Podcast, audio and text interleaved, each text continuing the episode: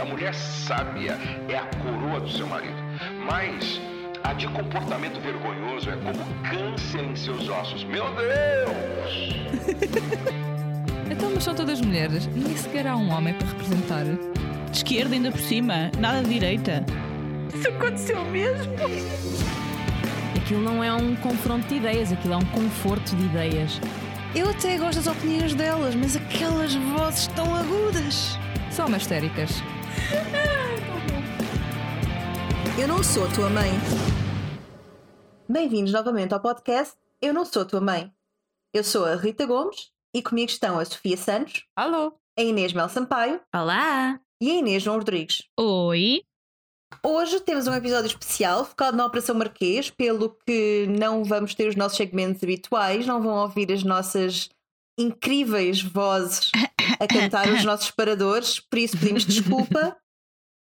Ah, vamos abordar o tema do ponto de vista legal e do ponto de vista político, e por isso quisemos saber quais eram as vossas dúvidas. Por isso colocámos no Twitter uma publicação em que vos convidávamos a fazermos perguntas. Ah, vamos tentar responder a todas as que foram levantadas e agradecemos desde já a todas as, todas as pessoas que participaram. Ah, Inês João Rodrigues, queres dar-nos aqui assim uma introduçãozinha a este tema Tentar. recôndito que nunca ninguém ouviu falar? Vou tentar em eh, dois minutos fazer eh, o que o Ministério Público tentou fazer em sete. Uf, Vamos lá. Em 7 minutos ou em 7 anos? Em dois minutos o que eles não fizeram em sete anos. Pronto, ok. Mas pronto. Então, não é, acho que já é de conhecimento geral que isto é um mega processo. Portanto, vou deixar este espacinho para dizer abaixo os mega processos, por favor e obrigada. O que é que está aqui em causa?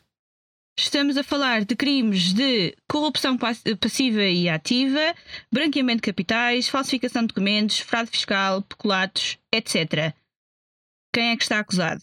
Só para fazermos aqui uma contextualização da, da situação, caso alguém tenha estado a dormir debaixo de uma pedra de- nos últimos anos para ficar um bocado inteirado da situação. Alegadamente, José Sócrates terá recebido eh, grandes quantidades de dinheiro de forma indireta, no total de 34 milhões, alegadamente em favorecimentos do Grupo Espírito Santo, de Ricardo Salgado, dos empreendimentos do Val do Lobo, negócios com o Grupo Lena, etc. Este dinheiro terá sido movimentado alegadamente pelas contas do Carlos Santos Silva, o amigo que todos queremos ter. Eu ainda estou à procura do meu Carlos Santos Silva na vida, portanto, se estiveres aí, amigo, não desistas. Estamos aqui à tua espera. O testa de ferro que afinal é corruptor. Ah, pá, até me custa ouvir isso. Portanto, acho que era importante também fazermos aqui uma, uma, uma espécie de cronologia para as pessoas perceberem o que, é que, o que é que aconteceu. Portanto, a Caixa Geral de Depósitos, em abril de 2013, eh, eh, anunciou à Unidade Fi- eh, Financeira da Polícia Judiciária um possível esquema de favorecimento a José Sócrates. O relatório diz que o, o nosso ex-primeiro-ministro recebeu três transferências de, de 100 mil euros em, ju- em junho, agosto e setembro de 2012, provenientes alegadamente da conta da mãe, que no final vamos a ver e é da conta do querido amigo Carlos Santos Silva. Uhum. Portanto, é nessa altura que eles começam a refazer os movimentos financeiros e a, e a desemaranhar aquele novelo de transferências e de dinheiro que anda para trás e para a frente. Exato. Eh, em novembro de 2014, acho que, que to- que quase toda a gente se recorda, José Sócrates é preso na manga do avião, no aeroporto da Portela, quando chegava, quando chegava de Paris. Eu estava na cama e o meu pai telefonou-me: Liga à televisão imediatamente! Estão a prender o Sócrates! E eu, o quê? Vou aprender o engenheiro, por favor, engenheiro, gosto muito de si. Pronto, desculpem. Não, e quando o meu pai disse estão a prender o Sócrates, a o primeiro que me ocorreu foi o filósofo. De aprender Estava agora. mesmo a dormir a Marina, esqueçam. Estava, estava, estava. Eu adorei. Estão a prender o, estão a prender o Sócrates ah, com, supostamente com, pelo risco de fuga quando o homem acabou de regressar. Sim, Eh, sim. Se país. prendido, gente, quando ele estivesse a correr para apanhar o avião, mas ele estava tipo, a correr para chegar do avião. É uma coisa que eu costumo fazer quando quero fugir de algum lado, vou a correr para esse sítio. Vais correr Exato. para o sítio para sempre ver se és apanhada mais rapidamente. Então, mas Pá, pelo menos acaba-se o suspense. é isso. Mas sim, continua. Pronto, eh, então, em no- 21 de novembro de 2014 foi então preso na manga do avião, ficou preso nove meses em prisão preventiva na cadeia de Évora, ficando conhecido como o Partido de 44. Portanto, lindo, fantástico, espetacular. A 16 de outubro de 2015 foi alterada então a medida de coação para termo de identidade e residência. O engenheiro, ou alegado engenheiro, para os mais sensíveis, desculpem. Vamos, vamos fazer, vamos fazer um drinking game. Começa desde o início do episódio, sempre que dissermos alegado, alegadamente, bebam. Nunca mais daqui saímos. É. Pronto, ficou proibido contactar com os arguídos do, do processo da Operação Marquês e ficou proibido de sair do país sem autorização prévia. Acho que toda a gente se recorda da célebre entrega de pizza do senhor da Telepisa quando ele, quando ele chegou a casa, portanto acho que essa Uhum. memória vai ficar sempre na nossa, na nossa cabeça. E depois Eu passando ainda estou à espera de voltarmos a ouvir falar dessa, dessa peça essencial neste processo. esse grande, Alerta esse, CM. Esse grande ator político uh, Chegámos a saber de que é que era a Marquês. pizza. Com ananás ou sem Não, ananás? ah, eis a questão, mas eu espero. Mas Ai, é assim, não. sendo Sócrates é sem ananás, infelizmente, que é para desiludir mais um bocadinho. Exatamente. Não, seria a única coisa em que ele acertava. Inês, Única não, escolha não certa na vida dele. isso. Não vamos discutir Não, isso. não, não, não. Mas pronto. Bem, eh, mas a- focus, sim. Exato, vamos focar, vamos focar, malta. Pronto. Então, o que é que temos aqui? Arguídos 19 pessoas, 9 empresas. Sócrates, Ricardo Salgado, ex-administrador eh, do Grupo BES, Armando Vara, ex-administrador da Caixa Geral de Depósitos, Carlos Santos Silva, o tal amigo que nós já sabemos, ex-mulher de, de José Sócrates, Joaquim Barroca, que faz parte do Grupo Lena, João Perna, o eterno motorista de José Sócrates, o grande amigo.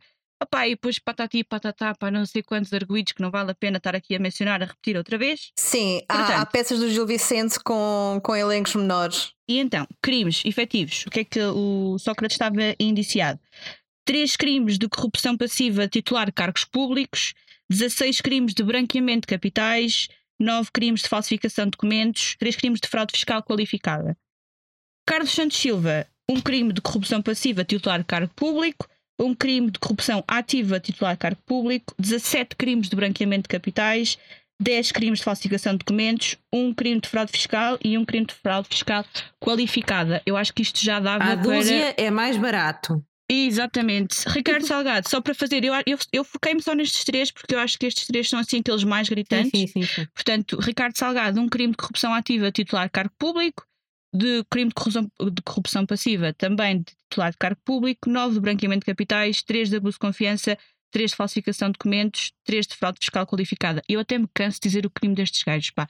Como é que estes homens tiveram tempo de fazer isto tudo, malta? Não consigo perceber, desculpem. Alegadamente. Alegadamente, sim, alegadamente. Trocas e baldrocas, leitura da- do despacho de instrução, o que é que ficou destes crimes todos? Então, três crimes de branqueamento de capitais para o nosso amigo José Sócrates e Carlos Santos Silva, utilização de contas Montepio da hum, ex-mulher do alegado engenheiro, ex, eh, crimes com o arguído Carlos Santos Silva de utilização de contas do arguído João Perna, eh, a.k.a. motorista do Sócrates, para quem não, te, não esteve atento. Desgraçado. E depois transferências no montante de 163 mil euros entre 2012 e 2014 a favor de umas testemunhas que agora falhou o nome, mas não interessa, também são corruptos, é o que importa saber. Em relação à falsificação, Alegadamente. alegadamente, alegada- olha, mais um, siga. Este episódio é o Groundhog Day. Vamos, estamos, cada vez que alguém diz alegadamente, nós estamos a voltar tudo ao início. Vocês não ouvem, mas é Exatamente. porque a gente editou. Exato. Falsificação de documentos. Um crime de falsificação de documentos com o arguído Carlos Santos Silva, de falsificação de arrendamento do apartamento em Paris, o, o célebre apartamento em Paris. Contratos Que prestados. não é um luxo, é simplesmente um investimento, Um na investimento. educação. Exato. Ok? Sua e dos seus filhos. Atenção, vá, continua. É, um, hashtag arranjem um tio como o Carlos Santos Silva. É, contratos de prestação de serviços entre a sociedade RMF Consulting e o Domingos Farinho. Contrato e outro crime com o Carlos Santos Silva também. Contratos de RMM Consulting com o António Peixoto. Então, é isto que temos. E para o Ricardo Salgado, três crimes de abuso de confiança. Porque os outros estavam prescritos. Pronto. Ah, e. Ah, espera, falta o Armando Vara. Epá, esqueço-me sempre desse homem. Um crime de branqueamento de, de capitais. Ele com- gostava que o Ministério Público se esquecesse dele, na Esqueci verdade. dele também. Transferências de fundos para Portugal Telecom, plus crimes de fraude fiscal que também prescreveram. Então, temos 53 mil páginas no total do processo, 13 milhões de fecheiros. Maneirinho, lê-se numa noite. 4 mil páginas de acusação, 6.700 páginas do despacho de instrução, uh, 87 horas de interrogatório, 47 horas de inquirições, total de diligências 133 horas. Coisa pouca, malta. Nós fazemos isto a brincar. Exatamente. Portanto, malta, eu em 12 minutos consegui, tent... eh, pá, consegui não, tentei pelo menos resumir os últimos não sei quantos anos desta vida. Portanto, Das nossas vidas democráticas, sim. Vamos passar então para as perguntas e respostas, para as perguntas que nos foram colocadas no Twitter. Tentámos juntar algumas que foram colocadas por diferentes pessoas, mas mais ou menos com o mesmo fundo ah, em questão. Portanto, A primeira grande questão foi colocada pelo menos por quatro pessoas. Vou tentar dizer os nomes do Twitter, mas vai ser difícil. O primeiro é o mais ou menos, o Guido Varatores dos Santos, o Sinestro e o Nelson quiseram saber qual é, eh, no fundo, qual é a questão da eh, função e limites da instrução. Basicamente, a, grande questão aqui era o que é que separa a instrução já da acusação propriamente dita, ahm, porque é que demorou tanto tempo, ah, e é basicamente essa a questão. E primeiro quem vai responder sobre, sobre isso é Inês Mel Sampaio. Então, aqui a jurista de serviço vai tentar responder às vossas dúvidas e inquietações, começando por explicar, assim, muito rapidamente, a estrutura do processo penal. Nós temos um processo penal que obedece àquilo que se chama o princípio do acusatório, ou seja, quem investiga e acusa não julga, quem julga não investiga nem acusa.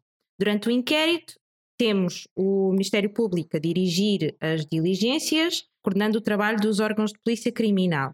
No final do inquérito, ou acha que há indícios suficientes da prática de um crime e acusa, deduz acusação, ou então, se conclui que não há indícios suficientes da prática de um crime, arquiva. Quando deduz acusação, há uma fase eventual, porque é que é eventual? Porque só existe se os arguídos a requererem, que é a instrução, a famosa instrução. Para que é que serve a instrução?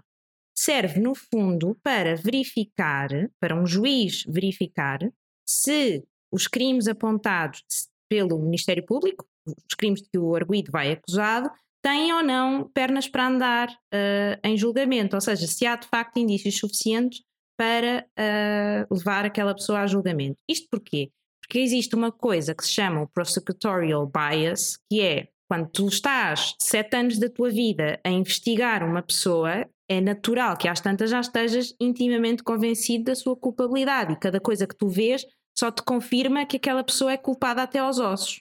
Portanto, é boa ideia teres um, um órgão imparcial a verificar se aquilo faz ou não sentido antes de expor a pessoa ao vexame e a, enfim, todos os transtornos ligados a um julgamento em processo penal. Esta é a ideia. No final do, da instrução, que é uma oportunidade, no fundo, para a defesa apresentar a sua argumentação para obter uma decisão de não pronúncia. O que é que é uma decisão de não pronúncia? É uma decisão em que o juiz de instrução criminal diz não há indícios suficientes para acusar deste crime. O crivo é menos exigente do que no julgamento. No julgamento tem de haver provas para lá de dúvida razoável para se condenar o arguído. Para, na fase de instrução, para haver uma decisão de pronúncia, basta que haja indícios suficientes que permitam concluir que há uma maior probabilidade de haver uma condenação no julgamento do que uma absolvição.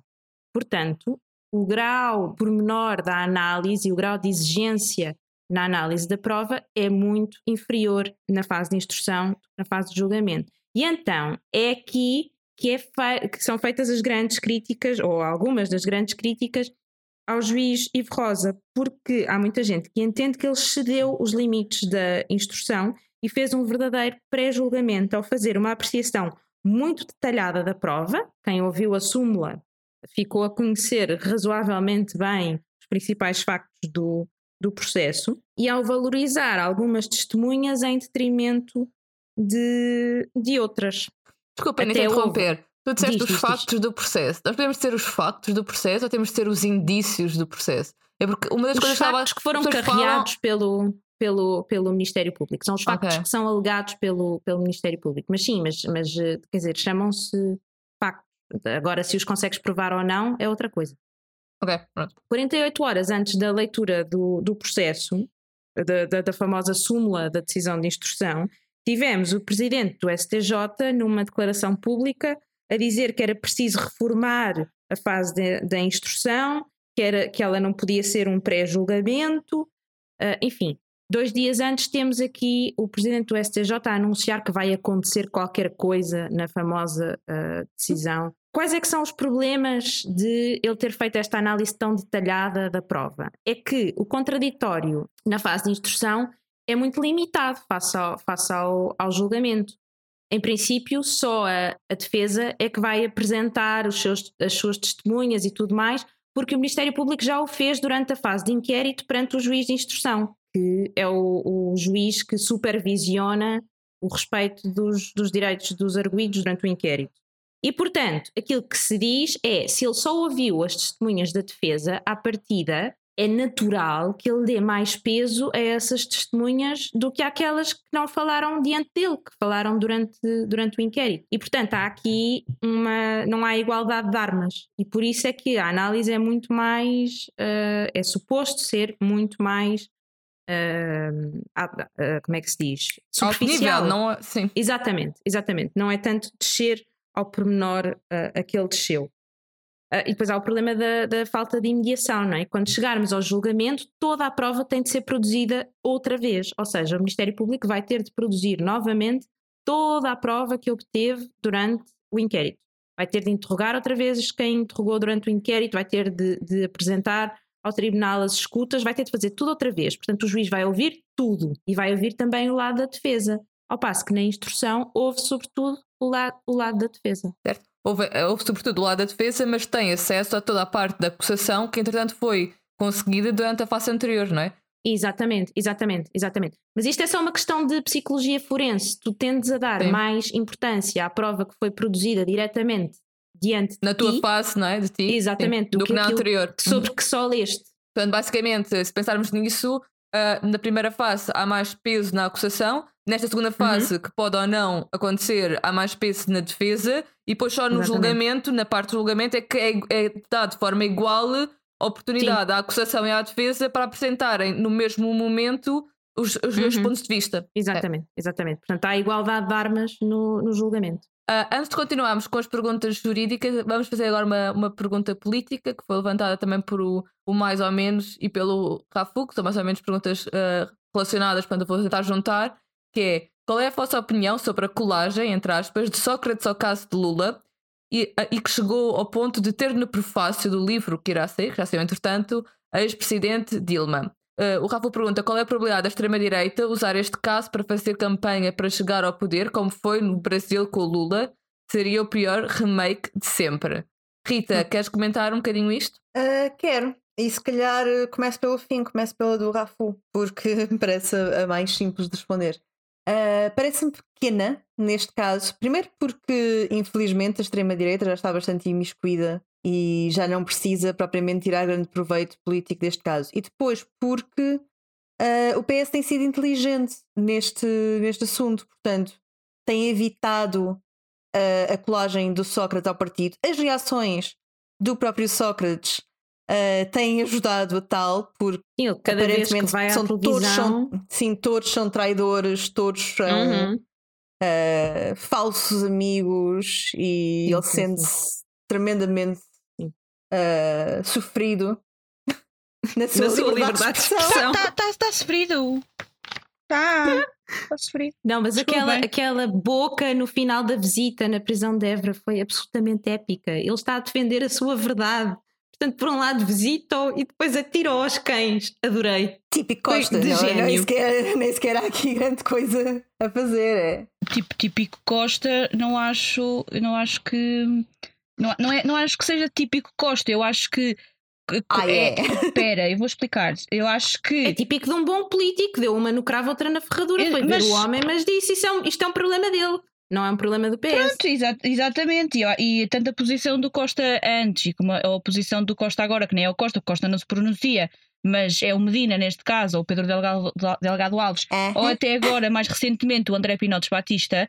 Eu acho que o PS teve uma atitude. Ah, o Pinotes também falou. Falou, falou hoje, foi, foi hoje falou na, na Vichoise do, do, do estamos a gravar isto Sim, dia sim, sim. 16 de abril. Sim, a nossa fada sensata por aqui água na fervura. mas, Mas, mas acho não, que mas sim. é assim, mas eu, eu concordo que é assim, acho que o PS tem feito bem. Sim. Quando eu digo aqui que, que foi típico Costa, é porque efetivamente o Costa tem um passado de troca-tintas. Mas neste caso. Mas ele é bom político. Ah, isto, foi, isto foi uma sim, frase epá, de um bom político. Se conseguiu sim, safar da sim, situação pronto. com uma frase muito habilidosa. Sim, lá está. É uma habilidade que, que ele tem e que neste caso ah, ainda, ainda bem que a tem. E, e não, não, não posso criticar Costa, não posso criticar Medina, ah, porque acho que tem agido bem e, e aquela, toda a lógica do à, à justiça que é da justiça, à política que é da política, tem servido bem o PS e ao servir bem o PS tem servido bem a democracia porque evita, lá está, esse aproveitamento da extrema-direita que tem tentado existir, mas não parece que tenha, tenha grande E efeito. depois é aquilo que disse o Daniel Oliveira, quer dizer, a extrema-direita só aproveita esta onda se nós deixarmos, se nós deixarmos que eles façam sem contraditório o discurso de que eles é que são a força Ai, mano, eu anticorrupção não- e não, eu sei o quê, que não claro, são eu nada. não concordo claro, nada quer com dizer, isso. O, o Ventura, quer dizer, o Ventura vive, viveu sempre de esquemas, precisamente de viver ali assim no, no fio da navalha do que é a lei Claro, claro. e tentar eh, navegar vazios legais. Portanto, ele é a última pessoa que pode falar Exatamente, exatamente. de corrupção e de, Ele é a última pessoa que pode falar sistema, sobre não é? tudo, não é só sobre isto. Ele adora declarar-se antissistema sem qualquer cre- credibilidade para tal. Quando as pessoas arrancam os cabelos e dizem que isto é um maná para a, extre- para a extrema-direita, eu concordo com, com o Daniel Oliveira. Só é se nós deixarmos, se nós os deixarmos a falar sozinhos sobre a questão da corrupção, que é de facto um anátema da nossa sociedade e que é uma coisa que tem de ser eh, combatida a sério. Mas não são E eles João que o vão Rodrigues, fazer. estava a dizer que não concordas. Porquê é que não concordas? Exato, era, eh, eh, não concordo porquê? Porque imagina, eu, essa declaração do, do, do Daniel Oliveira, eu até posso concordar com isso, se nós deixarmos. O problema é que o facto de nós já sabermos que a extrema-direita ia ganhar com isto, inevitavelmente, não retira de que ela, que, na minha opinião, ela seja a grande vencedora do que está aqui a acontecer. Porque imaginemos que o Sócrates tinha sido indiciado de todos, ou tinha sido pronunciado sobre todos os crimes. O André Ventura estava na sede do Partido Chega a dizer: vocês estão a ver, estão a ver como nós tínhamos razão. Acontece o que acontece. Estão a ver um país de corruptos. Quem é que foi o primeiro partido a dizer que devíamos aumentar os prazos de prescrição? Ou Mas seja, isso é, isso o é o André paradoxo Ventura. do combate à corrupção. Certo, mas o André Quando, Ventura. corru- quando o combate à corrupção Inês, é deixa, deixa a Inês acabar, por favor. Desculpa. Não, não, desculpa, mas, mas a cena é, o André Ventura, aqui a situação é que o André Ventura ia ganhar de qualquer das formas, mas o facto de nós sabermos que ele ia ganhar de qualquer das formas não nos retira a nós o direito de dizer efetivamente de que a extrema-direita, neste momento, a meu ver, é a única, a, a única pessoa, pá, a única facção da, da Força politi- a política. única força política, exato, obrigada, que está efetivamente a ganhar com isto. E eu acho que sim, sim senhora, que nós temos que dar o contraditório, mas eu sei, oh, mano, eu sei que não concordas, por isso é que, por isso é que eu disse logo que, que não concordava. Eu acho que nós temos que falar, sim senhora, mas também temos que reconhecer que sim, efetivamente, a pessoa que neste momento está a, a beneficiar com isto tudo e que beneficiaria já à partida, seja qual Uhum. fosse a decisão, é a extrema-direita, porque o André Ventura veio logo dizer isto é uma vergonha, Sim. mas não, o André Ventura devia estar a abrir garrafas de Manchandon na, na sede do partido. eu, isso era o que eu estava a dizer, que é o paradoxo da luta contra a corrupção. Quanto mais sucesso tiver a luta contra a corrupção, mais visível a corrupção se torna. Portanto, parece que há mais corrupção. Não é verdade. Tu estás a conseguir combatê-la. Sim, sim, sim, sim. Portanto, eu, eu, acho que é uma coisa. É, é uma coisa que é fácil de aproveitar pela extrema-direita, mas na verdade eu acho que é um bem, não é um mal. Quer dizer, tu teres estes processos que envolvem ex-primeiros-ministros, grandes eh, gestores, quer dizer, figuras de topo do nosso regime, não é um mal, é um bem. Exa- eu, eu coisas acho que sempre se seja, eu acho passaram, que sejam bem. Simplesmente sim, sim. agora sabemos que se passam. Nós estamos todas a concordar que isto, de facto, é uma coisa positiva estar a acontecer. Aqui a diferença é, a Rita acha que a forma como ah, há um distanciamento entre o partido e o PS e o caso faz com que haja menos aproveitamento possível por parte do Chega a nível político. Enquanto que a Inês acha que, independentemente dessa tentativa de afastamento, o Chega vai sempre Uhum. conseguir ter algum ganho político através daquilo que é uma franja da sociedade que, independentemente daquilo que o Chega faça ou independentemente daquilo que realmente o PS consiga fazer, há sempre uma percepção uh, quase cega de que o Chega é o partido anticorrupção uhum. e que o PS é o partido de, do, do, corrompido. Corrompido, exatamente. Exatamente. E portanto, uh, eu percebo os dois pontos de vista, acho que não, não, vamos conseguir aqui estabelecer uma, um ponto de vista vitorioso. Uh, passo então à outra pergunta que, entretanto, foi dita, que é a componente de será que o Sócrates vai conseguir dar uma de Lula, entre aspas, de sair deste caso como sendo uma vítima do sistema, no sentido em que isto é tudo uma grande charada para o uh, denegrir a imagem pública dele, para o impedir de alcançar sucessos políticos. Para favorecer a ascensão da uhum. extrema-direita, que isto é tudo uma grande conspiração para, para promover Sim. a extrema-direita. O que é que acham que, que é isso que vai acontecer ou acham que em Portugal a, a história vai ser diferente? A história é diferente porque o Sócrates é diferente do Lula. Mas assim, força, Sim, exa exatamente. Acho que não, não são comparáveis. O Sócrates vai claramente, e já está a tentar claramente fazer essa colagem, uh, e não é de hoje, já está a tentar fazê-la há vários anos, não é? A primeira incursão o livro dele. serve para isso. Sim, sim, sim. Uh, não li o prefácio do livro, portanto não faço ideia do que é que uh, a Dilma disse sobre o assunto. Também não faço a mínima ideia do que é que, qual foi a informação que a Dilma teve sobre o assunto, portanto não sei até que ponto uh, o que quer que ela tenha escrito é informado, não é? Mas vou acreditar que, que é. Mas de qualquer das formas, é assim: Sócrates e Lula são pessoas substancialmente diferentes, é assim. Pois. Sócrates é tal coisa. É, é que... é sim, Sócrates é uma pessoa carismática, mas é aquele carisma de, do narcisista. Claro. Tu vês Sócrates a falar e não, não tem aquela simpatia. A, a diferença essencial aqui é que no Lula tu tens toda uma construção da acusação que é completamente sim, uh, sim, deslocada. deslocada. E, e, e, no Sócrates tu tens de facto coisas que ele não consegue explicar. E aliás, as explicações que ele vai dando ao longo do tempo contradizem-se, são mutuamente excludentes. Quer dizer, como é que uma pessoa que tem mãe rica vive de empréstimos do amigo? Sim, dizer, sim, sim, sim, o, o, sim, o caso contra o Lula é puramente político. É inventado. Uhum não tem qualquer fundamento real. O caso contra o Sócrates, independentemente de ter havido e houve aproveitamento político, e independentemente de o Ministério Público ter agido como agiu, o juiz Carlos Alexandre ter agido da forma vergonhosa como agiu, que se pode criticar ao mesmo tempo que se reconhece que Sócrates é muito provavelmente corrupto. E eu digo isto, não, não, não faz sentido dizer aqui assim o alegadamente, porque lá está, o, o, crivo para a opinião pública não tem que ser o mesmo que o crivo legal. Portanto. Uhum. Uma coisa interessante aqui é nós, num caso desta magnitude, não só a nível de ser um mega processo, mas também de quem é que, a quem é que envolveu, devia ser um caso crystal clear, ou seja, devia ser um caso em que do lado da justiça, ou seja, se estamos a tentar provar a corrupção e tentar provar a desonra e a forma como foi feito mal na política as atividades, então, do lado da justiça, devia ser tudo o mais transparente, o mais limpo, o mais perfeito possível. E nós não temos isso, não é? Ou seja, nós temos uma situação muito complicada a nível das ações do, do Sócrates e de todas as pessoas, mas depois do lado da justiça também temos ações que não ajudam a limpar a, a situação, mas sim puseram mais lama para o assunto. Tanto a questão de, de ir buscar o aeroporto, tanto tudo aquilo que saiu para os uhum. jornalistas, tanto a situação toda da, da escolha do Carlos Alexandre para, para juiz, ou seja, Todas estas situações são armas que nós estamos a dar, enquanto país, enquanto justiça, ao sucesso de Sócrates para alimentar a narrativa dele de como isto é tudo uma perseguição política. Seja, a minha que me faz confusão é como é que nós estamos a tentar uh, dizer e a justiça a tentar mostrar aqui que é a nível moral superior e consegue uhum. realmente uhum. combater a corrupção na política e isso tudo, e depois não consegue a própria justiça agir de forma limpa e transparente para conseguir fazer o melhor trabalho possível dando assim Mas armas o... ao Sócrates Sim, para se defender. É a, é a atração por super processos e por super juízes. O irónico disto tudo é que ele em 2021 acaba por ser pronunciado exatamente pelos factos que já eram, conhecidos, que já eram conhecidos em 2014 quando ele é detido. Ou seja, tudo o que se passou desde 2014 até agora foi tempo perdido. Foi tempo que o Ministério Público perdeu para a prescrição. O que eles sabiam em 2014 foi o que eles conseguiram provar. Tudo o que se passou desde então eh, são coisas muito engraçadas, mas que eles não conseguem provar.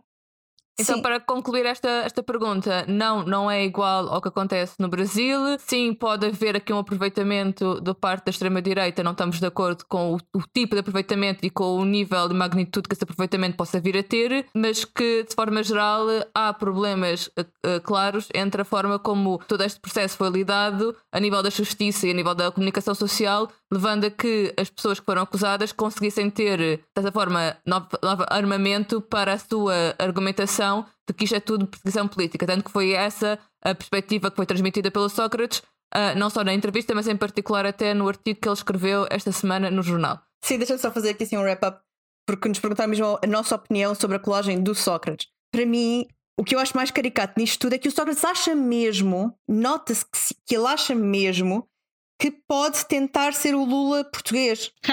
O que o que para mim prova que ele é completamente, Lunático.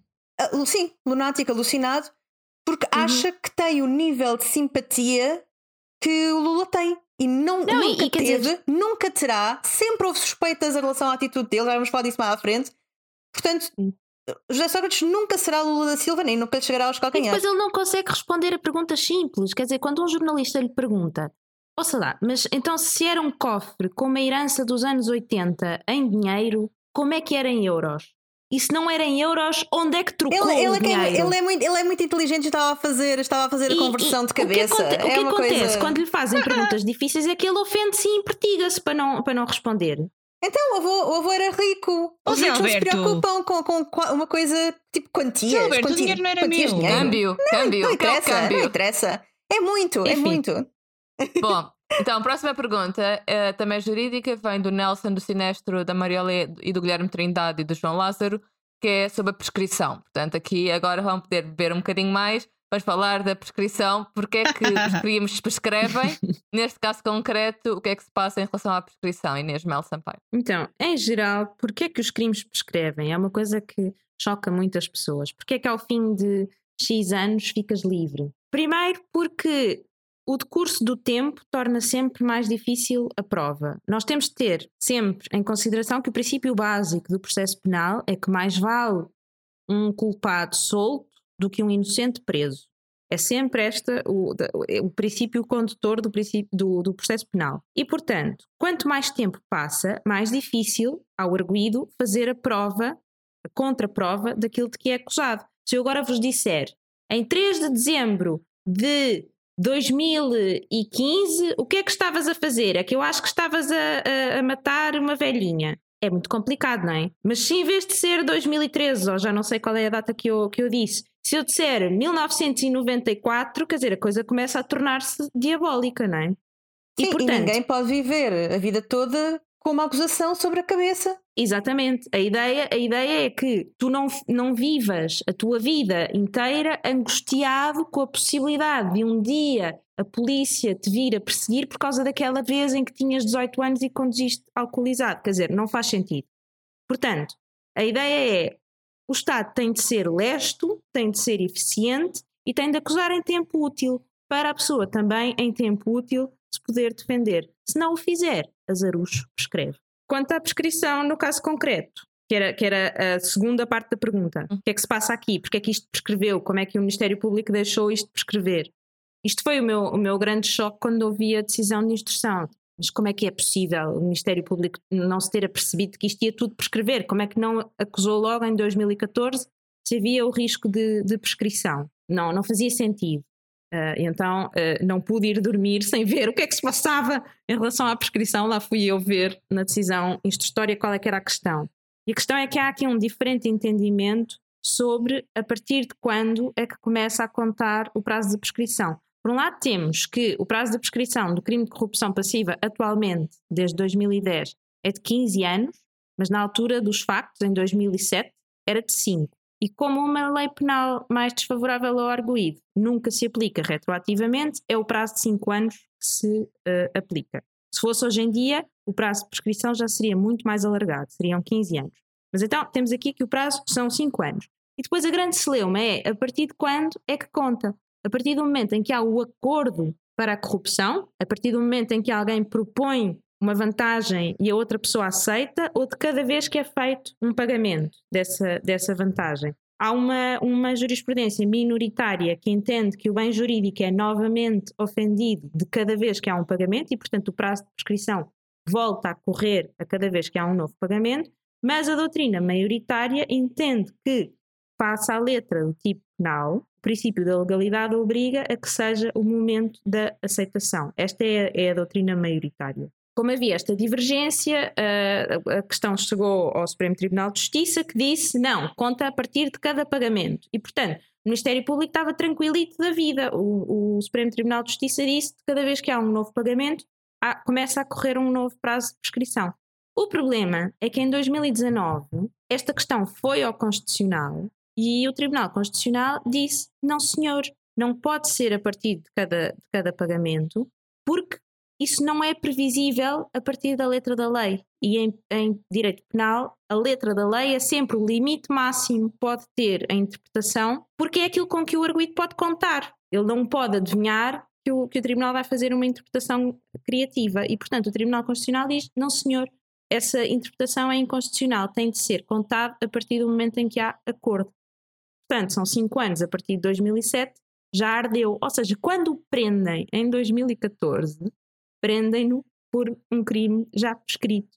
É, é, Mas é eu que tenho uma dúvida, Inês, que é, a, a, questão é, nós temos dois tipos de corrupção, pelo que eu já percebi, que é, uma coisa é a corrupção mais direta, que é eu faço isto e tu dás-me dinheiro ou alguém troca para eu fazer isto, portanto temos essa uhum. componente uhum. e é muito claro o que é que é o acordo e é muito claro como é que é o meio de pagamento relativamente a esse acordo, porque eu faço isto, o isto é uma, uma coisa concreta e objetiva em troca de outra coisa. Outra coisa é a corrupção, que hoje em dia já é cada vez mais entendida desta forma, que é independentemente de haver um acordo pré-estabelecido daquilo que eu te vou dar em troca, se tu me fores fazendo favores, ou se tu me fores pagando, ou se tu me fores fazendo determinadas coisas, eu, à medida do tempo, vou-te favorecendo uh, em relação a negócios, ou em relação política, ou em relação a favores uh, em troca. Sim. E pronto, nesta segunda parte, neste segundo tipo de corrupção, nós não temos aqui o acordo que estás a falar, que é o momento pelo qual começa a contar os 5 anos, não é um só momento, não é? Passam a ser vários Mas momentos ao longo do tempo em que eu estou é bem, a agir. Não é bem isso. A questão é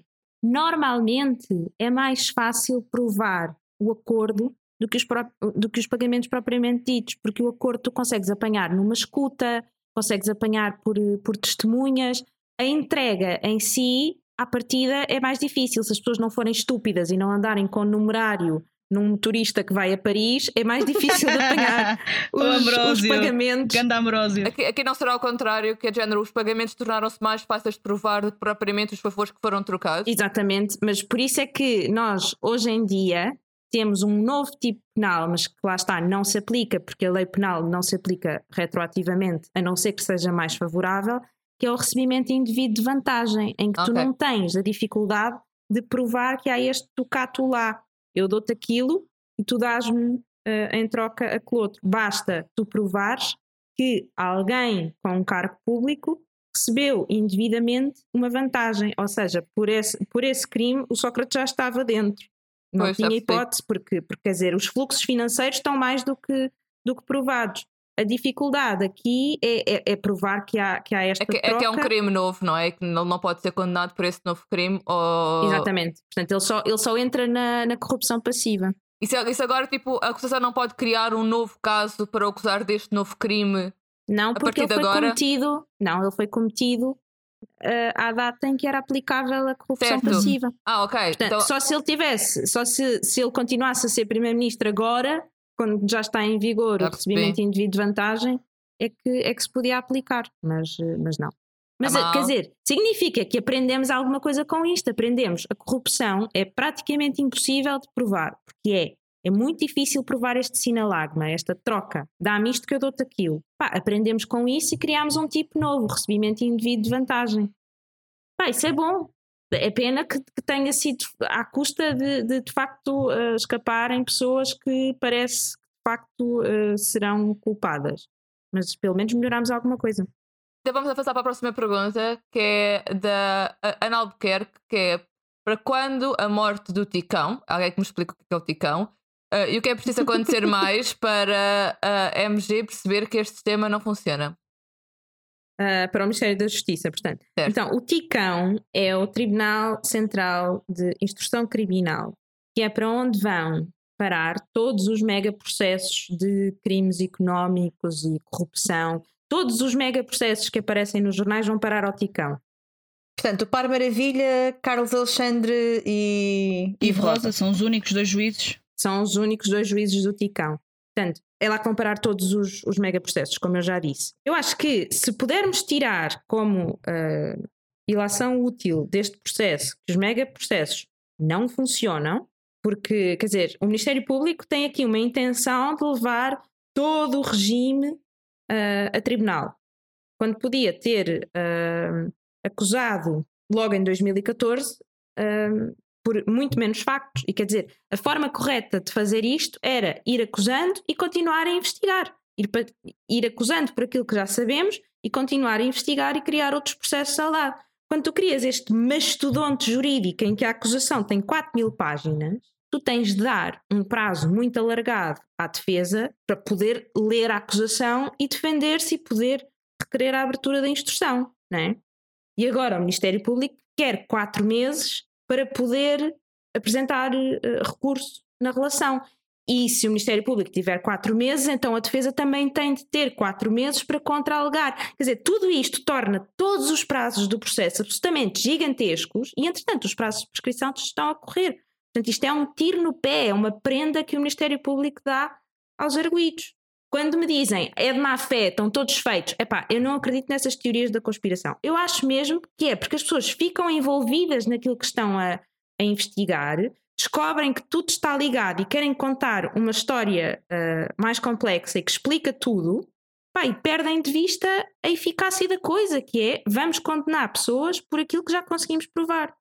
Sobre o Ticão, Uh, eu acho que o Ticão não, não, quer dizer, tem ali um problema grave. Quando tu tens um, um, juiz, que é o Carlos Alexandre, que basicamente permite ao Ministério Público fazer tudo, é preciso que se diga, independentemente da opinião que tenhamos acerca da culpabilidade ou não do José Sócrates, o tratamento que ele teve durante a fase de inquérito é uma aberração jurídica. Prender-se uma pessoa preventivamente durante 11 meses sem acusação formada, a pessoa acabar por ser libertada da, da, prisão preventiva apenas porque esgotou o prazo e ainda esperar mais dois anos para receber a acusação é uma aberração. Quer dizer, e o Carlos Alexandre permitiu isto. Não cabe na cabeça de um santo. Não se prende para investigar. Investiga-se e depois então prende-se preventivamente se houver risco de fuga, de continuidade do, do, da prática do ilícito, etc. Uh, quer dizer, quando tu tens, de um lado, um juiz que, tem, que permite ao Ministério Público fazer tudo e do outro lado, um juiz que é extremamente garantístico, como o Ivo Rosa, quer dizer, isto só pode dar a geneira. A defesa está sempre a torcer para, para, para calhar o Ivo Rosa e o Ministério Público está sempre a torcer para, para calhar o Carlos Alexandre. É absurdo, é absurdo. Mas eu acho interessante que... é que na comunicação social, eu, antes de saber quem é que era o Ivo Rosa e o Carlos Alexandre, a informação toda que passa na comunicação social é que o Carlos Alexandre é o juiz bom, entre aspas, que é a pessoa realmente é forte tipo, na lei e é forte tipo, na, na forma como a aplica e que o Ivo Rosas é tipo um, um, um libertário que tipo, deixa tudo acontecer e eu tenho uma, eu tenho tipo, uma, uma visão tudo. muito diferente disso. É good cop, bad cop aqui a situação. Não, mas é, isso, mas é isto que passa na comunicação sim, sim, social. sim, quem é. ouve comunicação social, quem ouve as notícias é isto que parece. O Carlos Alexandre é pró-MP e o Ivo Rosa é contra o MP sim, mas era... o Carlos Alexandre permite absolutamente tudo. tudo quer dizer, sim, sim. Se, o, se o Ministério Público um dia decidir mandar os arguídos dançarem nus no meio do Marquês de Pombal, eu acho que o Carlos Siga, Alexandre diz tudo para frente. Eu... Siga! Não há nada que ele não permita ao Ministério Público. É, é impressionante. Quer dizer, basta dizer que ele já devia estar na relação, que ele tem senioridade para estar na relação, mas ele não quis ser promovido, não quis ir para a relação, porque ele gosta realmente de estar no ticão. Inês João Rodrigues. Eu, eh, eu só, só, eh, A pergunta dizia a extinção do Ticão e eu, eu, muito honestamente, não sou a favor de, disso. Eu acompanho muito a visão da Associação de Juízes que pede o reforço de magistrados uh, aqui, ou então a fusão com o Tribunal de Instrução Criminal. Portanto, não acho que seja proveitoso extinguirmos o Tribunal Central de Instrução. Então, mas, mas sim, a, fusão, a fusão é a extinção. Sim, mas eles, mas eles priori, estão, a priorizar, estão a priorizar o aumento de, de, magistrados, que eu acho que deve ser por aí, e se não formos por aí, opá, então ok, então sim, mas não extinguirmos já, e tentarmos apostar num aumento de magistrados e não deixar tudo entregue ao Carlos Alexandre, que vai, como a Inês disse, que vai permitir tudo, e ao Ivo Rosa, que se calhar não vai. Se calhar não, tipo, não vai permitir tudo e vai ser mais cauteloso em É certas. muito mais exigente. Exatamente, em certas eu acho coisas. que, que o, o Ivo Rosa, sinceramente, corresponde muito mais ao perfil do que é suposto ser um juiz de instrução criminal, que é Sim. conhecido na doutrina penal como o juiz das liberdades, do que o Carlos Alexandre. O juiz de instrução criminal serve precisamente para pôr freio no Ministério Público, para não permitir ao Ministério Público fazer tudo o que lhe der na cabeça. Mas eu acho que aqui, eu acho que aqui a, a situação é que é o Sócrates. Eu acho que é a Operação Marquês. Se fosse o Ivo Rosa num outro processo, que eu sei que já houve críticas do Ivo Rosa em outros processos, mas eu acho que aqui a situação é mesmo ter sido no caso do Sócrates, porque as pessoas estão revoltadas, Claro. como é normal, estão, foram roubadas, etc. Estão, viram, viram uma maioria absoluta entregue a um primeiro-ministro que prometia ser o melhor eh, de um partido, que era, um- que era uma estrela em ascensão, uma estrela Uhum. política e que, nos, e que nos desiludiu a todos. É uma realidade. E as pessoas estão desiludidas e ficam revoltadas e querem justiça Sim, e precisam- chegam e, precisam e de um estão a bode ver uma deci- expiatório. Exato, e estão a ver esta decisão e, e é que vão. Sim, quer-se quer sangue. Mas aquilo, objetivamente, a minha opinião técnico-jurídica sobre, sobre aquele despacho eh, instrutório, aquilo é muito bom. Há ali duas ou três coisas que são realmente um bocado, um bocado mais fracas e que provavelmente até caem na, na, na relação, nomeadamente a questão da fraude fiscal. Mas ele justifica tudo aquilo que diz com a opinião de dois, de três de professor- eh, professores eh, de direito. Quer dizer, aquilo está muito bem fundamentado. Ele estudou de facto aquilo a fundo não, não produziu foi a resposta que as pessoas queriam. Vamos avançar. Ah, a próxima Força. pergunta é uma política do Nuno Vieira, que é a relação dos órgãos de comunicação social com a fuga de informação e condicionamento da opinião ah, pública. Rita. Continuando no lamaçal, que é todo este processo, temos o último vértice do triângulo, do- da lama. De um lado, num, num, num vértice temos Sócrates, no outro vértice temos o Ministério Público e Carlos Alexandre, e no outro temos a comunicação social, que a partir do momento em que houve a mínima suspeita, mesmo antes do caso Marquês, mesmo já na altura do caso Freeport, eh, Uhum. sempre que houve uma suspeita contra Sócrates, a atitude da comunicação social foi a de condenação absoluta, sem qualquer critério, sem, sem o mínimo de seriedade. Uhum. E depois fica muito complicado porque, lá está, eu acredito em tudo, menos na inocência de Sócrates. Mas quando a comunicação social e o Ministério Público e o juiz Carlos Alexandre se prestam ao que se prestam e fazem o chavascal que fazem, de repente temos assim notícias de madrugada a apanhar um, um ex-primeiro-ministro a voltar de Paris como se fosse uma notícia, porque pessoas tentavam cobrir outra coisa e, estamos, e é suposto tentarmos acreditar que não existe aqui assim fugas de informação, que está a ser tudo levado na maior seriedade. Pá, por amor de Deus, não chamar parvos a outros. É que não há nada que se aproveite, nem o arguído, mas o julgamento de opinião popular que tem, que tem acontecido. O problema aqui é que o Ministério Público não, não respeita nem nunca respeitou o segredo de justiça. No fundo, o segredo de justiça só vincula os advogados dos, dos arguidos, porque são as únicas pessoas que não podem, não podem falar do processo. Porque, de resto, o Ministério Público manda cá para fora aquilo que lhe apetece para condicionar a, a opinião pública, para depois, quando chega à fase de instrução e de julgamento, quer dizer, a coisa já está de tal forma armadilhada contra o arguído que é muito difícil ao, ao juiz resistir à, à pressão social para condenar, para pronunciar. Quer dizer, o Ivo Rosa foi extremamente corajoso na, na decisão que tomou, porque ele de certeza que sabia que ia ser queimado na, na, Ah, na sim, fogueira. sim, sem dúvida, sem dúvida. É, O que eu acho sinceramente grave aqui é que neste caso, eu não, não esqueço, como a Rita estava a dizer, ninguém está propriamente aqui a chorar sobre o assunto, porque nós temos uma, um- já uma decisão mais ou menos na nossa cabeça pré-anunciada da da- da culpabilidade de José Sócrates, ah, por diversas coisas que foram entretanto tomadas públicas. Mas a verdade é que se isto acontecer noutro caso, noutra pessoa, com, com outros contornos, a comunicação social vai fazer exatamente a mesma coisa e a pessoa até pode, nesse caso, não ser culpada. E nós já estamos todos a condenar a pessoa em praça pública Claro, durante anos Claro. e depois a pessoa vai para a acusação, mesmo que durante a acusação se- seja, não seja condenada. eh, Depois todos, todos vamos achar que a culpa é que a justiça não, a justiça não foi feita e não porque realmente a pessoa ah, não, não tem culpa. E a questão Sim. aqui é tão simples como nós hoje em dia, todos estes fatores, todos estes conhecimentos que nós temos em relação ao caso, se nós em vez de os termos agora, se começássemos a ter a partir de agora, quando começasse a fase realmente de julgamento, dizer, nada era perdido. Ficávamos todos a saber a mesma coisa, ficávamos todos com as mesmas opiniões. Mas o Ministério Público tinha, tinha perdido a oportunidade de condicionar a Exato. opinião pública, que isso é, é que, é que lhes interessa. Exatamente, o que eu estou a dizer é a único motivo pelo qual isto saiu antes não foi para Claro. a população ser Claro, mais é esclarecida ou para a Claro. população ficar eh, com mais transparência na justiça,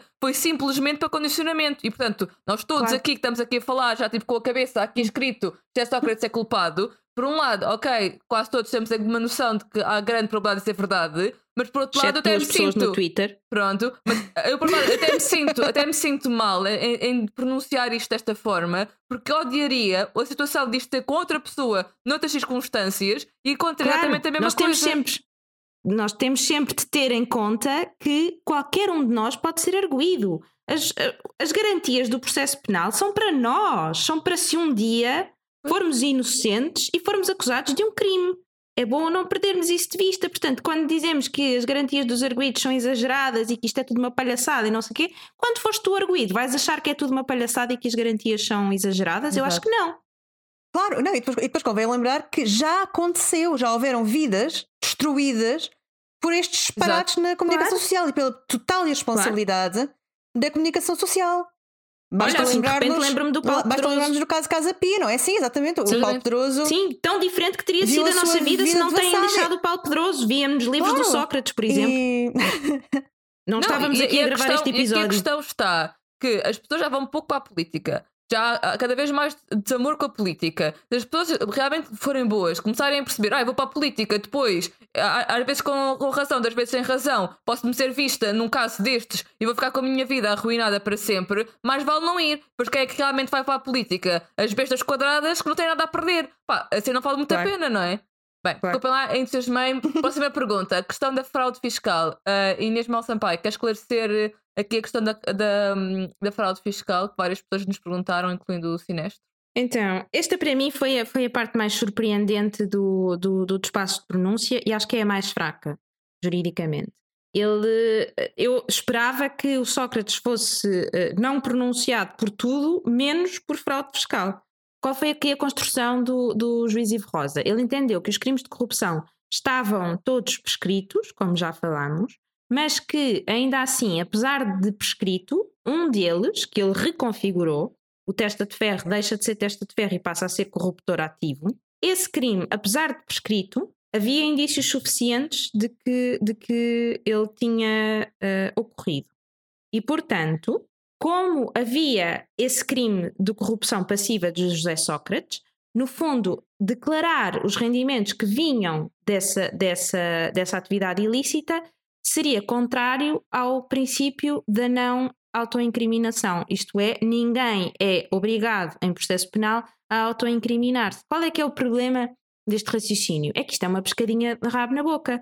No fundo, a consequência disto é que quando ah, o dinheiro seja ilícito, nunca há fraude fiscal. Só há fraude fiscal se tu subtraíres ao fisco dinheiro obtido legalmente. Ninguém aqui está a dizer que espera que um corrupto vá declarar o produto da corrupção na declaração de IRS. Claro que não somos estúpidos, não é isso que estamos a dizer. Estamos a dizer é, se fores apanhado porque és corrupto, porque cometeste um crime qualquer que te deu um benefício financeiro, outro dos crimes pelo- pelos quais terás de responder é a fraude fiscal. Portanto, é o- a, a lesão que provocaste ao, ao erário público ao não declarar esses rendimentos. E eu acho, sinceramente, que esta, esta é a construção mais, mais Uhum. frágil de todo o despacho. e Eu acho que na, na relação eh, cai. Acho que José Sócrates vai pronunciado por, por fraude fiscal. Ah, uma das perguntas que já respondemos, entretanto, portanto, vou passar era do Rodrigo Cardoso sobre ah, se pode ou não decretar a prisão preventiva de Sócrates, atendendo o risco de vir a ser comentador, por, por ser comentador político. acho que já. Acho que já respondemos que de facto foi, Sim, não, não foi um pode, já escândalo, foram não pode. todos os prazos. Enfim. Pois, outra pergunta que temos aqui, ah, também jurídica, é do Lord Jim PT. Vai estar fant- Estes Oh, nomes fantásticos. Que é porque é que uma condenação por corrupção dá menos tempo de prisão do que uma por branqueamento de capitais? Ah, então, primeiro, a, a, a primeira resposta a essa pergunta é porque o legislador é soberano e porque o legislador entendeu que uh, o crime de uh, branqueamento de capitais era mais grave do que, o, do que o de corrupção e o legislador é soberano. Mas qual é que é a ratio dessa, desse entendimento do, do legislador? Porque é que 1 a 8 anos para o crime de corrupção, mas até 12 pelo crime de, de branqueamento. Porque o crime de branqueamento de capitais é um crime sobre um crime. Ou seja, estás a lavar dinheiro que é ele próprio sujo e que provém da prática de um, de um, de um ato ilícito. Por isso é que o branqueamento de capitais é muito difícil de provar. Vai ser muito difícil provar em julgamento o branqueamento de capitais porque pressupõe provar primeiro a corrupção. É preciso primeiro provar que o dinheiro é sujo para depois provar que ele foi uh, lavado, entre aspas, trocando por, uh, por miúdos. E depois, uh, porque é um crime, o branqueamento de capitais é um crime que tipicamente está associado à grande criminalidade organiz organizada, às máfias, ao terrorismo, enfim, toda uma série de coisas que têm um grau de perigosidade enorme. Quer dizer, e acho que é preciso termos aqui um bocado de noção das proporções. A corrupção é grave, é, mas não é a coisa mais grave que se pode fazer. Quer dizer, os crimes contra as pessoas, uh, salvo melhor opinião, serão sempre mais graves e, portanto, o sistema penal tem de ser coerente. Não, quer dizer, não podes eh, atribuir 25 anos de cadeia uh, por corrupção porque é uma coisa que te choca muito uh, e ao mesmo tempo um crime de violação ou de homicídio ter uma moldura penal mais baixa, não faz sentido. As coisas têm de, de fazer sentido em termos de, de, sistema. Tem que ser proporcionais. Bem, a próxima pergunta é uma pergunta política, que é dos uh, Cirrus uh, Minor, que gostaria de saber a nossa opinião sobre o facto de uma personagem em questão, da personagem em questão, poder ter tido o poder que teve graças a termos um chefe de Estado ligeiramente maluco. Esta é a expressão dele. Mas basicamente vamos, vamos tentar responder isto. Vamos tentar responder de forma mais geral que é como é que nós conseguimos justificar o poder que José Sócrates teve e eu gostaria também de falar sobre isso, sobre a posição do PS eh, neste, neste, eh, neste ponto, Sim. os meia-culpas que têm ou não ter de ser feitos, se poder ter conta de outro partido ou não. Vou deixar primeiro a Rita responder, mas depois também gostaria de dar a minha opinião sobre o assunto. Pá, uh, independentemente da, da posição do Presidente da República da altura, que não me parece que tenha sido particularmente determinante para o caso, José Sócrates é e era um animal político. Porque José Sócrates é claramente um narcisista. Portanto, ele tinha um carisma que era cativante, sempre foi cativante. E sim, sempre houve uma aura de sujidade à volta de Sócrates, mas também sempre foi subjugada pelo seu carisma. E para além disso, é, não vamos fazer de conta que o primeiro mandato de Sócrates não foi uh, não foi um bom primeiro mandato. Foi. Houve inovações durante o primeiro mandato do, do governo Sócrates que, eram, que foram bem-vindas e que acabaram por se deitar fora. Sim. Porque Deitou-se o bebê de... fora com a água do banho. É perfeitamente compreensível que José Sócrates tenha chegado onde chegou. E se não tivesse sido a, cri a crise internacional que assombrou o segundo mandato, José Sócrates teria cumprido um segundo mandato e tinha acabado em beleza e hoje em dia, provavelmente, não tínhamos o caso que temos. Portanto, não, não vale a pena estarmos aqui assim a fazer de conta que somos todos, que éramos todos uns iluminados, que sempre detestámos Sócrates. Que... Eu votei duas vezes nele, não tenho vergonha nenhuma de assumir. Enganou-me bem. Sim, eu era, eu era garota, fiz campanha por Sócrates antes de bastante, muitos anos antes de, de, ser do blog, fiz campanha por Sócrates, apesar de ainda não ter idade para votar, portanto. Uh, eu, aqui em relação a este tema, acho que é um tema que me toca um bocadinho uh, e gostei muito de ouvir o Pedro Delgado Alves a falar sobre este assunto, não sei, moderação. Uh, e o que ele disse fez muito sentido, até que publiquei no Twitter, que é enquanto nós a deixarmos, uh, pediu às pessoas para se mobilizarem, para militarem nos partidos, para se envolverem, porque só através de enchermos os partidos com mais pessoas boas é que conseguimos distinguir aquelas que são realmente boas e aquelas que não são e conseguimos dar mais votos às pessoas que realmente os merecem e não abrimos tanto espaço, Claro. não damos tanto flanco a pessoas que sobem na- nas escadinhas do- do- dos partidos sem eh, realmente merecerem essa componente.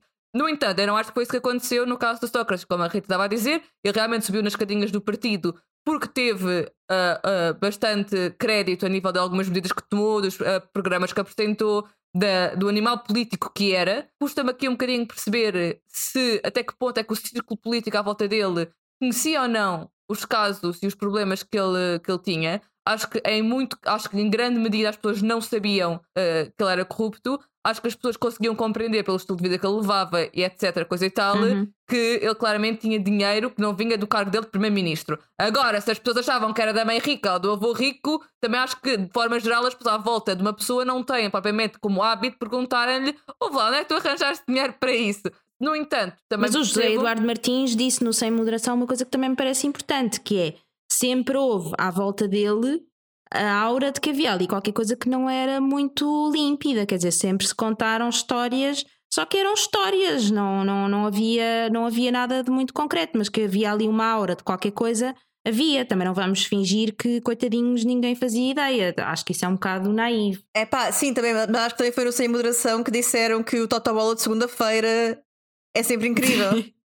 Sim, Eu- sim, eu, eu sim. tenho, eu sim, tenho sim. dificuldade em, em, em perspectivar isso. Eu, eu acho que, não, não estando no círculo, não conhecendo, não consigo ter eh, visibilidade suficiente para perceber até que ponto é que havia essa estranheza. As pessoas, as pessoas serem estranhas podem ser estranhas por mil e um motivos. As pessoas podem ter mil coisas para esconder e, e não querem que a vida delas saiba. Agora, duvido que as pessoas soubessem, ah, porque ele faz corrupção desta desta forma, com aquele amigo dele de não sei de onde, depois o motorista faz não sei o quê. Ou seja, este nível de detalhe, de informação daquilo que ele claro, realmente isso- fazia, isso- duvido que isso alguém não. soubesse à volta dele, não é? Portanto, as pessoas saberem que ele era uma pessoa se calhar, estranha e narcisista, sim, não, não, não me custa nada Sim, acreditar os, os verdade, narcisistas é? são muito atraídos pela política, é natural. Sim. Os narcisistas Sim. são atraídos pelo poder. Exato. Um, Sim. e nós somos atraídos pelo poder deles. Uh, e, Sim, portanto, isto- e, e, e é estamos a um- falar de um homem que diz em- na televisão nacional que se indigna para dizer, para esclarecer que o avô era rico. Portanto, Sim. se isto é uma besta que faz isto em televisão nacional achando que lhe vai trazer algum tipo de empatia popular, eu imagino o que é que ele não diz em jantares privados. Ó Zé Alberto, o dinheiro não é meu, Porque Zé eu não Alberto. sou um pato bravo, eu tenho um avô rico. Exato, chamem-me tudo menos novo A rico. última coisa que eu queria dizer era que eu acho que os partidos deviam aprender com esta situação e deviam aprender a ter mais auditoria interna. E quando eu digo auditoria Uhum, interna, aquilo que eu quero dizer é a questão de eh, nós hoje em dia, grande parte dos cargos públicos obrigam já, e graças a Deus, a, a apresentar uma quantidade de papéis comprovativos em relação a se, é- se, se é a tua única função ou não, a, onde é que é a tua morada fiscal, a- o teu currículo, ou seja, tens uma quantidade de passos a nível para conseguir estar num cargo político já muito maiores do que já tivemos anteriormente para procurar maior transparência a nível das funções que estás a, a exercer.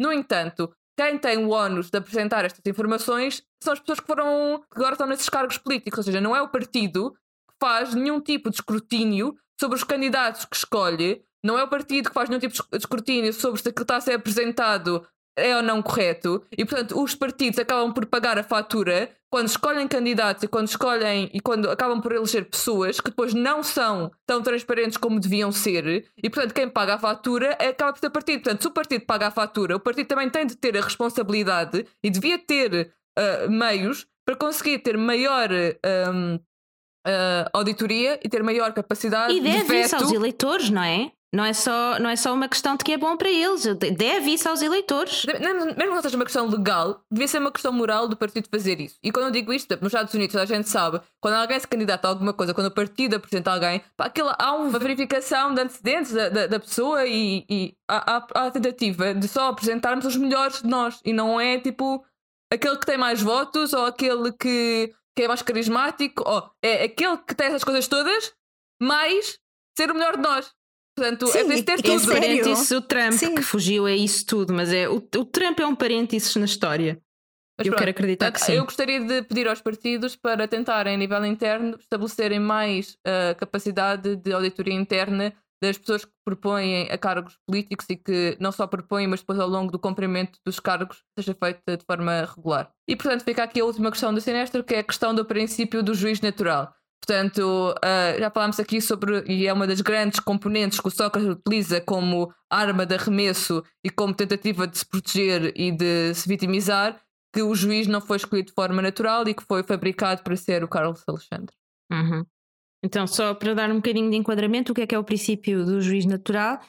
É essencialmente a garantia de que todas as pessoas são julgadas pelo tribunal que for definido previamente por lei e não por alguém que é escolhido ad hoc para o julgar, como garantia de imparcialidade. Quando num tribunal haja mais do que um juiz, uh, então a distribuição dos processos deve ser feita de forma aleatória para uh, garantir então a imparcialidade do juiz escolhido. Essencialmente a ideia é que ninguém seja julgado por alguém escolhido ad hoc para esse fim. Isto sempre foi uma coisa de que a defesa de José Sócrates queixou desde o princípio, que o sorteio uh, da distribuição dos, dos, processos na fase de inquérito tinha sido uh, viciada uh, por alguém, não se sabe exatamente quem, mas há aqui toda uma, uma polémica de que o sistema informático estaria avariado ou não estaria, e, portanto fizeram atribuição manual ou não fizeram, enfim. Há, há aqui uma série de, de, de, factos contraditórios que o, o juiz Ivo Rosa salientou eh, de destacar que o Conselho Superior da Magistratura já tinha vindo dizer que não havia nenhuma irregularidade na distribuição do processo, mas o, o juiz Ivo Rosa voltou a levantar a questão e mandou que se extraísse certidão dessa parte uh, do despacho para enviar à Procuradoria-Geral da República para investigar se houve algum crime uh, nessa, nessa questão. Portanto, isso ainda está em aberto se o juiz uh, Carlos Alexandre foi ou não foi corretamente uh, escolhido para ser o juiz de instrução durante a fase de inquérito. Muito Sabemos bem. que depois uh, o sorteio que originou a escolha do juiz Ivo Rosa, esse foi regular e limpo e não há nada a dizer sobre ele. O anterior é que não temos a certeza. Muito bem, estava aqui a ver as últimas perguntas que temos. A única que não está respondida, que é a última pergunta que temos aqui, que é como é que olham para o sistema judicial português depois deste caso mediático e controverso? O problema dos agentes do sistema Ministério Público Juízo, o problema é dos, do sistema em si, e sim, se acham, esta é a última pergunta que nós ainda não respondemos, se, se acham que o sistema americano, onde há jurados, um grupo de cidadãos que influenciam a decisão do juiz, seria melhor ou não. Se aí nisto, eh, quem quisesse que desse só um último comentário sobre esta última pergunta, se o sistema americano seria melhor ou não. Eu acho que não, porque o sistema americano é muito pouco científico e é muito pouco objetivo. Vai de, do feeling dos, dos jurados.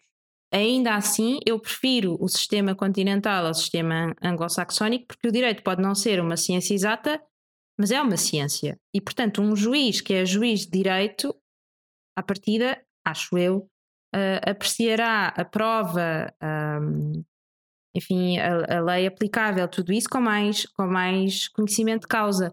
E, sobretudo, tem uma coisa que eu acho que é muito importante, que é noção das proporções. Pela sua experiência, ele tem noção do que é que é mais grave ou menos grave quando, quando vai aplicar a medida da, da, da, pena. Quer dizer, não tem esta tendência que nós falávamos há bocado de pimba, 25 anos por, por corrupção.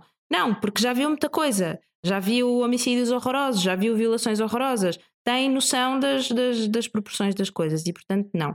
Não acho que o tribunal do júri seja, seja melhor. O tribunal do júri, ao contrário do, do que aquilo que as pessoas pensam, é possível em Portugal, em certos casos. E houve já nos anos 80 um, um caso que foi julgado por tribunal do júri. Foi um caso de turismo que houve uh, no Algarve, em que os arguídos requereram uh, tribunal do júri e foram todos absolvidos porque o júri teve medo de represálias. Portanto, eu acho que este caso é bastante elucidativo de que o júri muitas vezes não é uma boa ideia. Um Somos juiz... um país demasiado pequeno, não é? Sim, um juiz especializado, um, sem medo, uh, com todas as garantias de segurança e de proteção, etc., é muito mais fiável e muito mais objetivo. O caso da Rosa Grilo, se não me engano, é tribunal de júri. É mais recente. É? Nossa. Eu, ok, eu tenho talvez ideia que, seja assim. Tenho ideia que Sim. seja e é, e é, uma coisa recente, portanto foi o ano passado. Sim. Portanto, que eu também não concordo, também não concordo com. Também, eu, aliás, faço das, das palavras Inês as minhas, eu também não sou grande fã de tribunais de júri. Não. Só para, para, concluir, aquela coisa do Algarve, depois excluímos precisamente os crimes de terrorismo e de criminalidade organizada e não sei o quê, da possibilidade de tribunal de júri para não nos voltar a acontecer esta, não é? Para terminar o nosso episódio, houve algumas perguntas que nos foram deixadas assim mais em tom de piada, que nós quisemos trazer só para acabar assim de forma mais engraçada. Uh, Inês João Rodrigues, esta parte é só para ti. Uh, Tatiana Vieira Lopes pergunta se as fotocópias tão mencionadas nas escutas foram recicladas. Foram, foram recicladas, as fotocópias foram utilizadas para, para comprar obras de arte, para, para comprar apartamentos em Paris, para investimentos em direitos televisivos. Eu diria que foram Para investimento na educação do senhor. Investimento na educação. Investimento, gente, o investimento. Isto é tudo investimento e o amigo vem só ajudar, por favor. Então, o amigo, vocês não têm amigos desses. Como é que é possível? Desculpem lá, mas a melhor parte para mim é o argumento do Sócrates que era. Ele disse assim: uh, vocês são todos tontos se acham que eu aceitaria que o meu amigo tivesse o meu dinheiro e eu não tivesse nada a comprovar que o dinheiro é meu. Como eu não sou tonto assim, isto é tudo mentira. Mas depois diz: uh, eu sou tão tonto que eu deixo que uh, o meu amigo me faça um empréstimo de não sei quantos, não sei quantos milhares de euros sem nenhum papel a comprovar que o fez. Das duas, uma, ele tipo, utiliza o mesmo argumento tipo da lealdade sim, sim, entre sim, amigos, tipo contra ele e a favor dele. É, não, então, mas aí, aí, aí, o tonto era o amigo. Ah, claro, aí o tonto era o amigo, claro. Se o amigo lhe emprestou 1 milhão e 700 mil euros, como é que ele pretende pagar-lhe? Como? Quer dizer, ah, como é que uma pessoa normal, com a, a, esperança de vida de uma pessoa normal, paga um empréstimo de 1 milhão e 700 oh, Zé mil Alberto, Zé dá-lhe, Alberto. Dá-lhe quatro quadros e Zé a coisa Alberto, fica ela para ela. Eu durante 20 anos paguei, paguei férias ao Carlos Santos Silva e ele pagou-me a mim. Qual é o problema, Zé Alberto? Eu não estou a perceber. Tudo completamente normal. Pá, desculpem. Eu, esta entrevista com o Sócrates na quarta-feira, isto foi um riso, porque eu só me lembrava do Sócrates a falar, eu lembrava-me das escutas do Sócrates, e depois era Porra, rapaz, Alberto, eu já lhe disse, os meus crimes não são esses. Eu já lhe disse. Opa, isto é, muito mesmo de rir, desculpa. E a discussão sobre se, se o Ivo Rosa tinha declarado ou não tinha declarado. Para mim, a melhor parte foi quando ele perguntou ao José Alberto Carvalho com um brilhozinho nos olhos. Gostou tipo, do título do livro? Gostou, o que é que você acha? Gostou do título do meu livro? Gostou, gostou? Se quiser, eu dou-lhe um autógrafo. A te lixar. no fundo, é só um narcisista em busca de apreciação e de validação. Pois. O Rodrigo Cardoso pergunta: afinal, de que cor ficaram o chão e os tapetes da Casa de Paris? Inês. Pois, destas coisas ninguém fala. Pois, estas, estas são as questões fraturantes. Tipo, andamos nós a pagar investimentos em Paris, não é? Além fronteiras. e nem sabemos a cor da carpete nem sequer nos dizerem qual é que é a cor da porcaria do sofá e se o sofá tem chaise longo ou não. Tipo, é importante percebermos isso, não é? Quero uma edição especial do Caras de Coração. Tipo, é, é importante, é importante percebermos isso. Exatamente. Eu acho que a CMTV já deveria estar no aeroporto, pronto a apanhar o próximo avião para Paris, uh, para, para ver como é que ficou a casa. Desculpa lá.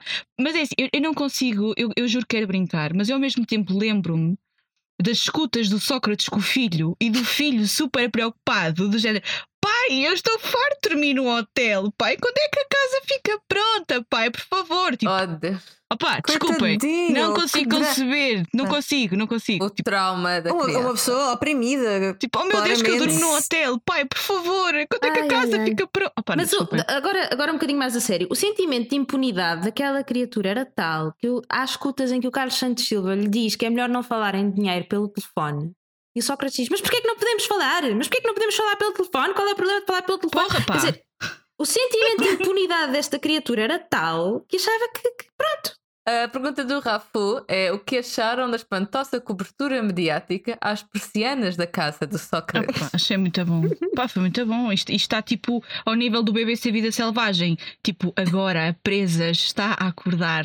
Oh meu Deus, que o Sócrates está a acordar. A luz. Desculpa, mas, mas é que a, CMTV chega a cúmulos tão estúpidos. Tipo, eu adora, tipo, adorava que o Sócrates tivesse as persianas fechadas o dia inteiro, saísse pela garagem, tipo, num carro descaracterizado, um pá, um chasse, tipo, um Fiat Punto caído podre, tipo, para ir embora para o Campos da Justiça e, tipo, eles o dia todo enfiados. Eles na altura não sabiam se o Sócrates ia realmente não, é? ou não. Portanto, o Sócrates metia uma dessas, aparecia de repente no Campos da Justiça, tipo, estou aqui, lixem-se, ganhei-vos. Opa, é só estúpido. Só uma revelação desculpa. dramática. A casa onde ele está a viver, na Ericeira, é uma rua abaixo da casa que eu, uh, durante muitos anos, arrendei com a minha família para passar férias. Tens Portanto, quando eu vejo. Quando eu vejo, eu reconheço aquele sítio. É muito mal. O que eu gostava era, era que ele... o que eu gostava era que ele tivesse jogado Peekaboo com os gajos da CMTV. Tipo, estou aqui. Punha-se yeah, punha por trás das piscinas. Picabu!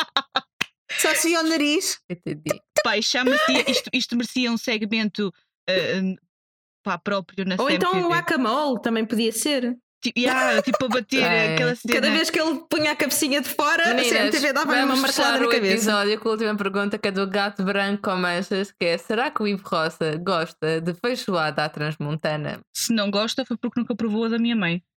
Só tenho isto a dizer. Olha, quando isto tudo acabar, Covid e Operação Marquês e tudo, vamos todos com o Ivo Rosa comer uma feijoada para a Ponte Vasco da Gama. Oh, Ivo, Pronto. Ivo Rosa, eu sou tua fã. Eu juro que vou fazer uma música tipo Obrigada José Sócrates, mas agora é tipo Obrigada Ivo Rosa, uma merda assim. de apoio, porque eu pá, sinto, que tenho, que- pá, sinto que tenho que proteger este gajo, desculpem.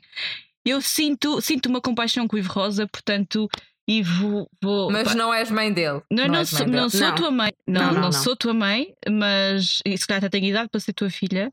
Mas, mas tens aqui, tens aqui uma, tens aqui uma apoiante. Portanto, estás convidado para vir à minha casa comer feijoada à transmontana que minha mãe vai fazer. Só se eu pudesse fazer um pedido para a próxima vez escrever um despacho instrutório um bocadinho mais maneirinho. Ai, não, esperem. Eu, eu, eu, 6.700 páginas é muito. eu, eu tenho que fazer aqui, eu tenho que fazer só aqui uma, uma menção muito rápida, manas, desculpem.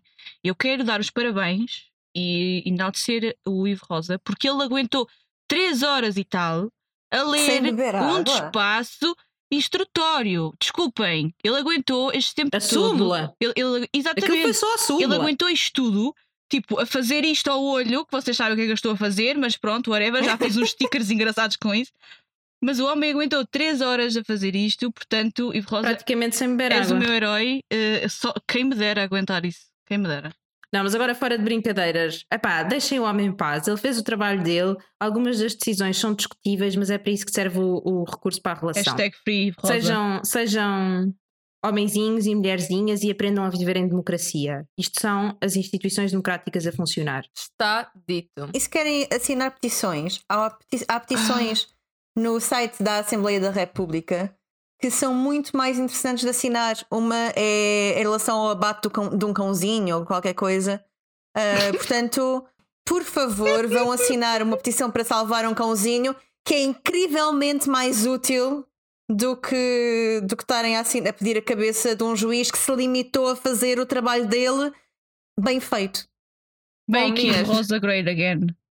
Agora lembrei-me por causa das petições. Vão assinar a petição que pede que o crime de violação seja considerado. Por favor Um e obrigada. Exatamente! Por favor, Exatamente. É uma petição bastante melhor.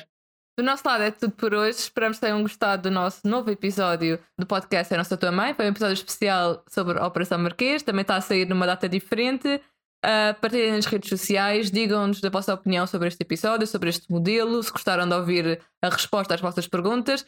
Também já sabem que se quiserem eh, dar perguntas para próximos episódios especiais, se quiserem participar um bocadinho mais connosco no nosso podcast, sigam-nos no Instagram e no Twitter em Eu Não Sou Tua Mãe. Gostamos sempre de falar convosco e saber quem é que nos ouve. Uh, para não hesitem em nos mandar mensagens. Esperamos contar convosco para o próximo episódio. Beijinhos! E beijinhos. obrigado, José Sócrates. Como diz a minha filha, Obrigada, beijinhos do coração! beijinhos do coração! Seus ossos. Meu Deus! Então, mas são todas mulheres. Nem sequer há um homem para representar. De esquerda ainda por cima, nada de direita.